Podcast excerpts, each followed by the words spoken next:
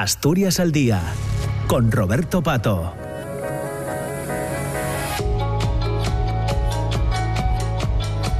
10 de la mañana, 8 minutos. Entramos ya en la segunda parte del, programa, en la segunda parte de Asturias al Día, en esta jornada, en este eh, jueves. Ya eh, les había dicho que queríamos compartir hoy este, este tiempo con el sociólogo Jacobo Blanco, a quien eh, ya saben los oyentes de, Asturias al Día que solemos llamar de vez en cuando para compartir el análisis que hace de la, de la realidad que tenemos sobre la mesa, de la actualidad política. ¿Qué tal, Jacobo? ¿Cómo estás? Buenos días. Muy buenos días. ¿Qué? Estamos? Muchas gracias. Mira, tengo conmigo también a Adrián Pumares, le, eh, aprovechando que estaba con nosotros en, en, la primera parte, en la tertulia de, los jueves, porque y, quería hablar eh, algunos minutos con él. Mm, si, quieres, también participas, eh, por supuesto, Jacobo. pero bueno, Adrián, nos decías ya en la primera parte, te, comentábamos la, situación que se genera en el ayuntamiento de, en el ayuntamiento de, de, Gijón tras la expulsión del, o la ruptura del, del acuerdo con, eh, con Vox. Eh, era algo que, según hemos eh, leído, desde hace ya algunas semanas parecía que estaba sobre la mesa, ¿no? Desde que se conocía esa intención de Vox de hablar sobre, sobre entre otras cosas, sobre el Festival Internacional de Cine de, de Bueno, en primer lugar, bueno, eh, buenos días, eh, Jacobo, lo primero. Buenos días, Adrián. en primer lugar, las decisiones de Gijón, evidentemente, se toman en, en Gijón. Forastures siempre ha tenido ese principio de autonomía municipal, y las de Colunga en Colunga, y, y, las de Salas en, en Salas y Peñamellera en Peñamellera por, por hablar de, las cuatro alcaldías. ¿no? Eso en primer lugar. Eh, Vox no ha sido así. Quiero decir, es evidente que los anuncios que ha realizado Vox en relación con el Festival Internacional de Cine de Sisión eh, han sido impuestos desde, desde Madrid. Y de, hecho ayer ha sido muy, muy evidente al ver cómo la rueda de prensa de última hora de la tarde, eh, la, concejal de, de Vox, Sara, Sara Álvarez Rouco, que además es compañera mía en la Junta General, estaba acompañado, o vamos a decir tutelada, en este caso por, por Figaredo, que es el, diputado nacional de, de, Vox. Es evidente que, que simplemente desde, desde Madrid llamaron a Vox a a capítulo, les pidieron tener algún gesto de lo que ellos llaman defender esos valores de, de Vox y antepusieron las siglas de Vox a los intereses de, de los gijoneses y las gijonesas. ¿no? Cara Morillón fue muy clara cuando llegó al acuerdo con, con Vox. Dijo, ella se había comprometido en campaña electoral a no gobernar con, con, los extremos, en este caso con la extrema derecha, y con la misma claridad dijo que, es, que esa intención o, o ese vamos, esa, intención que, había manifestado no podía estar por encima de la voluntad de, más de 60.000 gijoneses que habían reclamado un gobierno de centro derecha en, en, Gijón. Y por tanto llegó un acuerdo con, con, Vox, un acuerdo, por cierto, en el que no se hablaba absolutamente nada del Festival Internacional de Cine de, de Y unos aproximadamente 100 días después de, de alcanzar ese, ese acuerdo, pues Vox decide anteponer intereses partidistas a los intereses de la ciudad de Gijón y a los intereses de, de, los gijoneses y gijonesas. No se puede abandonar cuatro años de sectarismo, en este caso del Partido Socialista, para ahora tener cuatro años de sectarismo de Vox. Yo creo que eso no tiene sentido y, por ello yo creo sinceramente que la decisión que ha tomado Carmen Morillón es, es acertada. Demuestra, por un lado, su, su valentía y por otro lado también su, su voluntad de anteponer siempre los intereses de los gijoneses a los intereses partidistas. Bueno, decías antes que eh, eh, se avecina un gobierno en solitario de, de, Foro y del Partido Popular eh, obligado a acuerdos con, con, el resto de los grupos. Yo tengo que reconocer que eso a mí no me preocupa en absolutamente nada. No me preocupa porque Cara Morellón gobernó, repito, desde el año 2011 al 2015, gobernó con el partido gracias primero al apoyo en la investidura del Partido Popular, pero luego el Partido Popular dejó sola a, a Carmen Morillón y dejaron solo a, a, Forasturias. No olvidemos que precisamente Pilar Fernández Pardo, que ahora fue recuperada por, el Partido Popular, tuvo que abandonar la política acosada por sus propios compañeros por haber facilitado la investidura de, de Carmen Morillón no, no lo olvidemos, aquel era el, contexto, era un contexto de, donde el Partido Popular era muy beligerante y, no quería facilitar ni favorecer ningún gobierno de Fuera Asturias. Y entre el año 2015 y el año 2019 había una mayoría de, izquierdas y sin embargo Carmen Morillón, que fue la lista más votada, gobernó Gijón y no sumaba con el Partido Popular. llegó a acuerdos puntuales con otros partidos políticos, como puede ser el caso, por ejemplo, de, Podemos. Y por tanto, a mí que, que, tenga que gobernar con, sin esa mayoría absoluta, a mí no me preocupa, lo tengo que reconocer, absolutamente nada, porque yo conozco la capacidad de Carmen Morellón para llegar a acuerdos, pero es que sobre todo conozco el amor de Carmen Morellón por, por Gijón, su conocimiento además de la ciudad, después de ocho años como, como alcaldesa, y por tanto no me preocupa absolutamente nada. Con la deriva que se planteó eh, por los distintos acuerdos a los que llegaron después de las elecciones, el Partido Popular y, Vox, eh, eh, ¿no estabais en situación de prevengan, si me permite la, expresión? Bueno, mm, no lo sé, yo tampoco estoy en el día a día, digamos, del, Ayuntamiento de, Gijón y por tanto hay cuestiones que, que a mí se me, se me escapan, evidentemente. Repito que las decisiones se toman en, en, Gijón. Yo creo que, repito, Foro Asturias fue muy generoso a la hora de formar gobierno, también con el Partido Popular y, también con, con Vox. Pero bueno, evidentemente esa generosidad tiene que tener un límite que es la defensa de, de, los intereses de la ciudad de Gijón frente a, a, los intereses partidistas. ¿Puedes aguantar algún minuto más? Por supuesto, por supuesto. Eh, Jacobo, eh, ¿te ha sorprendido lo ocurrido en Gijón? Bueno, sorprender, me ha sorprendido porque que a 100 días de, digamos, de eh, o tres meses de tener la, la, la, de ser de ser nombrada alcaldesa, de ser elegida alcaldesa, se, de pronunciar un pacto de gobierno se rompa, es cuando menos sorprendente, ¿no? De todas formas, yo he cocido con, con Adrián Pumares en que Carmen Morillón tiene eh, una experiencia. Primero, eh, lo primero de todo es decir que, que Vox es un, es un socio incómodo. Porque digamos que, que hay cosas eh, que se pueden hacer en la lucha cultural para ellos o la combate cultural es una parte fundamental y de hecho ahí tenían la, concejalía creo que era de festejos y divertia o algo así ¿eh? la sociedad que organiza un poco todos los, los eventos de ocio y yo creo que les da una herramienta clave para esa lucha cultural en cuando tuvieron oportunidad y además con un partido tan centralizado como es Vox ¿eh? que no atiende mucho a los a los contenidos digamos específicos de cada ciudad resulta que tenemos el conflicto el conflicto montado además haciéndolo con eh, con poca sutileza. En Vox falta manca fineza, que dicen los italianos, falta finura a la hora de hacer estas cosas, falta sutileza, falta forma de hacer las cosas. Bueno, eh, ahí tenemos la ruptura y yo, como dice Adrián Pumares, eh, creo que Karen Morillón tiene experiencia suficiente en la gestión de la ciudad mediante acuerdos puntuales, lo que podríamos llamar geometría variable, geometría variable apoyándose unos partidos en otros. Lo que yo no sé muy bien es si el contexto actual, que está tan polarizado, es tan favorable o si es menos favorable a esa geometría variable de lo que fueron, de lo que fue el, eh, digamos, en el contexto de legislaturas pasadas o de mandatos anteriores, ¿no? Pero bueno, yo creo que eh, se saldrá adelante. Yo creo que la gran capacidad de la gran capacidad precisamente de Morillón es la de llegar a todos los sectores, cierta transversalidad ¿eh? que hoy en día se echa bastante de menos y que y que ella por lo menos hasta ahora ha demostrado que es capaz de de, mantenerla. Es que yo creo que Jacobo dijo una cosa que, es muy importante también para entender a Vox, que es que en un partido tan centralizado y que entiende tampoco, no voy a decir que entiende, porque al final yo creo, entiendo que Vox en Gijón o Vox en Asturias, habrá personas que entienden Asturias y que entienden eh, Gijón en este caso, ¿no? Pero que les preocupa tampoco la idiosincrasia de, Gijón, quiero decir, Gijón es una ciudad que hay que, entender si de verdad se quiere gobernar eh, adecuadamente, ¿no? Y, yo creo que al final cuando se hace política con la brocha gorda y se intentan importar los mensajes que a lo mejor funcionan bien o relativamente bien en, Madrid, yo creo que ahí es donde está fundamentalmente el problema. Y yo creo que también al final, bueno, pues mm, yo por lo menos creo que, con Vox se está actuando de, por parte nuestra de una forma también eh, correcta, ¿no? A pesar de todo lo que hemos vivido previamente con, con, Vox, y yo además a nivel personal tengo mucho, mucho que decir, no se antepuso ese sentimiento de agravio, vamos a decir, o esas cuestiones personales a la voluntad de los gijoneses, sino que se incluyó a Vox en, en, el gobierno. Y, se da la oportunidad a Vox de ver su, su, su utilidad. Y sin embargo, 100 días después, pues se puede comprobar cómo pues lo que ha hecho Vox ha sido pues eh, tomar decisiones que le han acarreado estar fuera del gobierno. Y yo lo decía antes también en la primera parte de la tertulia, ¿no? En la tertulia.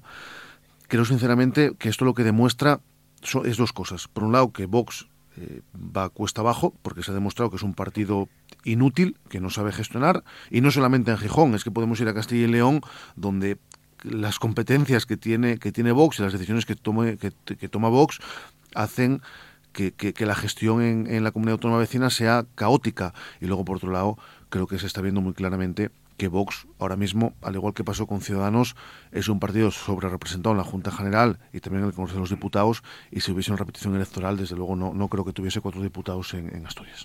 Bueno, eh, Adrián Pumares, eh, muchas gracias. Eh, Muchísimas gracias. Que tienes una reunión en Oviedo, muchas gracias. Hasta luego, Jacobo, gracias. Hasta luego, Adrián. Sí, y Jacobo, bueno, en parte la conversación que quería mantener contigo hoy iba, iba por esos derroteros, pero abriéndolo al plano nacional, investidura de Feijóo, conocemos el resultado. Eh, ¿Qué análisis has hecho de ese, de ese proceso? Luego nos metemos en, en, en, cómo están las cosas a día de hoy, pero ¿qué análisis has hecho de, de, esa, de esa investidura fallida que se dice? Hombre, investidura fallida yo creo que ha motivado una gran frustración en la, prácticamente la mitad del electorado que daba por hechos, eh, digamos, el, cambio de gobierno y ahora se ve que cambio de gobierno no va a haber. ¿eh? Para ver, tener, eh, quizá tengamos un gobierno parecido, pero con matices al menos en una primera, en una primera fase. ¿no?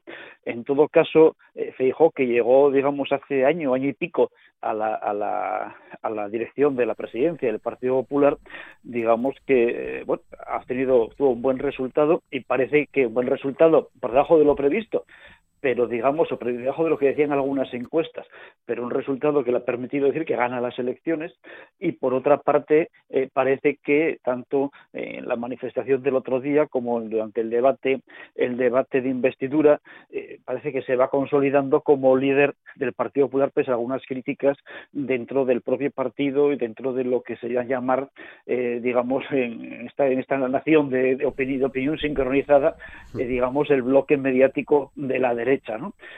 entonces bueno yo creo que en ese sentido eh, ahora queda esperar por parte de la derecha, queda esperar y ver y adoptar una estrategia, una estrategia eh, que yo creo que es lo importante, reflexionar un poco sobre lo que ha sucedido y adoptar una estrategia eh, que dentro de un plazo indeterminado, que pueden ser cuatro años, pero pueden ser dos meses o tres, o puede ser un año o dos años, le permita, digamos, ganar con holguro las elecciones y más cuando, eh, digamos, que no ha conseguido la, investidura por cuatro escaños, ¿no? Ya está un triste, pero la aritmética parlamentaria es la que es y ahí se queda ahí se queda eh, varado a la espera de, de futuros acontecimientos. ¿no? Bueno, pues ahora nuevo proceso de investidura. Pedro Sánchez iniciaba ayer con Yolanda Díaz con sumar la ronda de contactos que va a mantener con los eh, grupos parlamentarios para eh, ver que, con qué apoyos cuenta definitivamente eh, para ese pleno de investidura. ¿Cómo estás observando? ¿Cómo, cómo, cómo analizas la, la, primera de estas reuniones, la de ayer con, con, Susana, eh, con Yolanda Díaz? Bueno, lo primero de todo es que, eh, por lo general, no tenemos los que estamos, los que hablamos en, los medios de comunicación o cuando te piden opinión sobre estas cosas, digamos que no tenemos ninguna información más que la que aparece en la prensa.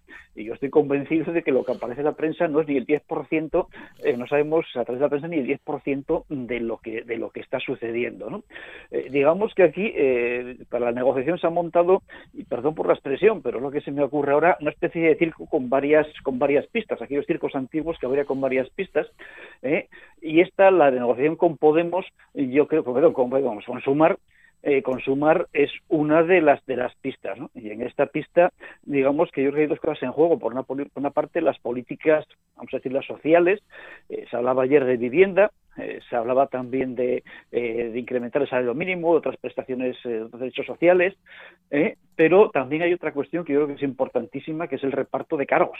En un gobierno que se quiere más pequeño para que sea más operativo, y donde por tanto las cuotas de poder desaparecen o se disminuyen por lo menos, ¿no? Y vamos a ver porque también está por medio la lucha interna dentro de Sumar, entre Sumar y lo que era Podemos, básicamente el sector de Irene Montero y el de Yolanda Díaz, y vamos a ver qué, qué sucede ahí. De todas formas, yo creo que la, reunión de ayer no era ni con mucho la más crítica de todas ellas, y por mucho que tengamos, eh, al decir del de, de, propio Feijo, este teatrillo en las que se mostramos divergencias, yo creo que nadie duda en este momento eh, que, que, Sumar vaya a votar en la investidura a favor de Pedro Sánchez, eh, eh digamos, en, unas condiciones medianamente razonables, ¿no? Bueno, sobre la mesa no se nos escapa, eh, Jacobo, está esa hipotética amnistía, esa reclamación, además de los independentistas catalanes, de, referéndum de autodeterminación. ¿Cómo encajar todo esto en esas negociaciones? Esa es otra pista, otra pista del circo, ¿no? Digamos que, hombre, yo creo que la amnistía está ya hecha. Yo creo que está acordada por lo que estamos, se lee entre líneas, da la impresión de que está hecha.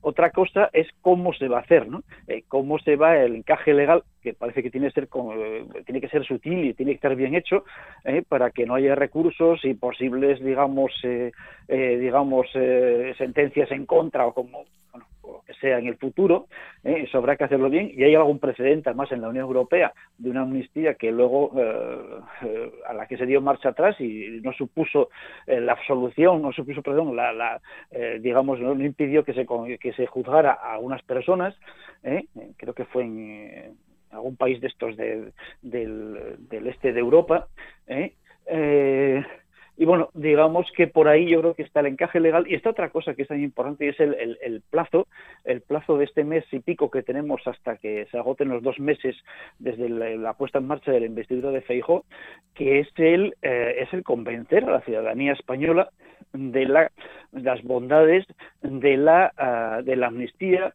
y ahí están las palabras del otro día de Pedro Sánchez hablando de generosidad, ahí están las palabras hablando de una solución a la convivencia, eh, presentándola siempre en positivo, e incluso vamos a ver cómo quizá la ley no se presenta, aunque formalmente esa amnistía se va a presentar con un nombre mucho más eh, edulcorado, digamos, ¿no? mucho más edulcorado. O sea que en ese sentido, yo creo que tenemos un mes que va a ser necesario, un mes y pico que va a ser necesario para convencer a la gente de esto. El tema del referéndum yo creo que es más complicado. La consulta popular es más complicada, por mucho que se quiera hacer no vinculante, pero cualquier referéndum es vinculante. Tampoco era vinculante el referéndum del Brexit y ahí tenemos las consecuencias para el Reino Unido. Eh, políticamente sería insostenible que haces un referéndum y tener un resultado lo vamos a aplicar. Vamos a ver qué pasa, porque eso parece que sí que tiene eh, más complejidad política. Eh, ahí hay, hay, muchas dudas de cómo se puede, si eso se puede hacer o no se puede hacer. Y bueno, el precio a asumir por Pedro Sánchez yo creo que sería, y el Partido Socialista sería muy elevado. vamos a, yo creo que van a intentar echarle agua que sea votar algo pero que no va a ser, digamos, eh, la independencia, algo que además yo tengo la sensación de que los propios eh, independentistas en este momento no tienen ningún interés en la independencia a la vista del fracaso que tuvieron en Europa y, bueno, de la reacción propia incluso del, propio Estado en España. Eh, yo creo que no han, se les han quitado las ganas y la ciudadanía de Cataluña parece que en este momento tampoco tiene demasiado interés en el tema ese. Pero a mí lo que me preocupa de todo ello es que más allá de, la independencia, de, del referéndum, perdón, sobre la posible independencia, ver lo que se vota, de la, de la amnistía. Eh, hay una cuestión de la que no se está hablando, yo creo que está ahí debajo de la mesa y que tendrá que ser tarde o temprano, que es la financiación autonómica. Eh, es la financiación autonómica y a mí me extraña mucho que no esté diciendo nada, no digo que se vaya a resolver porque es un tema extremadamente complejo eh, antes de la investidura, pero yo creo que vamos a vamos a ver en algún momento un debate claro que es el de la, famosa la famosa condonación de la deuda, la sobrefinanciación para Cataluña e incluso la posibilidad de una negociación bilateral que es volver un poco a lo que había no de jure pero sí de facto antiguamente eh, de la financiación con Cataluña para que luego los flecos se arreglen con las demás autonomías. ¿eh? Yo creo que es una cuestión que está ahí pendiente y latente y a ver qué es lo que pasa. Es la tercera pista de ese circo que decías. Más o menos, es una tercera pista o una cuarta, ya no sabemos, ¿no? Es una cosa, una cosa me parece una extremada complejidad, ¿no? Aunque yo pienso que en el fondo todos los actores, todos los eh, actores que están ¿eh? en, el circo en este momento, ¿eh? no lo digo con sentido despectivo, pero estamos, estamos viendo la forma de espectáculo también, y un circo puede ser una cosa chusca, pero también un circo del sol, que es un espectáculo elegante, ¿vale? yo creo que están todos bastante bastante inclinados eh, por votar a favor de la investidura de Sánchez, ¿no? porque además digamos que la situación de debilidad del propio Partido Socialista en este momento es buena para ellos y además eh, la convocatoria electoral yo creo que no le interesa a nadie. ¿eh? Por lo tanto, yo me inclino ahora 80-20 a favor de, la, de una investidura de Pedro Sánchez. ¿no? Bueno, pues lo que vamos a hacer es seguir en contacto contigo, eh, Jacobo, para seguir analizando todas estas cuestiones de, de, actualidad. Hoy nos quedamos ya eh, prácticamente sin tiempo, son las 10 y 27. Quizás para una breve respuesta sobre, eh, desde, desde tu trabajo como, como sociólogo, ¿cómo crees que está analizando la sociedad toda esta situación? La sociedad yo creo que está eh, cada vez más distante de la política en el sentido de que no responde a los intereses de la ciudadanía. de las tres pistas del circo, yo creo que a la gente solamente le interesa una, que es la negociación, digamos, social, entre comillas. Estamos hablando de vivienda, eh, de salarios, etcétera, etcétera, etcétera. Yo creo que la parte que interesa, la parte de autonomía, perdón, de independencia, de referéndum, de amnistía, yo creo que a la gente en el fondo le importa poco, ¿eh? le importa poco y estamos cada vez, la clase política está más alejada de las preocupaciones de los ciudadanos. Y tengo la impresión incluso de que en Cataluña, cuando se ven las encuestas del CIS o cualquier otra, a la gente lo que le preocupa es lo que le preocupa al resto de los españoles, que es el paro, es la situación económica, es eh, los son servicios públicos, eh, no son otra cosa. En ese sentido, por ejemplo, Bildu lo ha entendido muchísimo mejor, lo ha entendido muchísimo mejor, yo creo que los eh, que los partidos soberanistas de Cataluña y está, está en lo social y apoyando leyes sociales y no estamos en temas identitarios que lo que nunca, único que hacen es, digamos, no resuelven ningún problema y en el fondo eh, lo que causan son, no solamente no lo resuelven, sino que causan más problemas de los que quieren resolver. ¿no? Pues lo dicho, eh, seguimos en contacto. Hoy lo tenemos que dejar, son ya las 10 de la mañana y 29 minutos. Jacobo Blanco, decano del Colegio de Sociólogos y Politólogos de Asturias, como siempre, muchas gracias. Muchas gracias a vosotros. Nos vamos. Recuerda que mañana estaremos a las 9 de la mañana de nuevo con el programa con Asturias eh, al día en la radio pública en RPA. Feliz día, muchas gracias, saludos.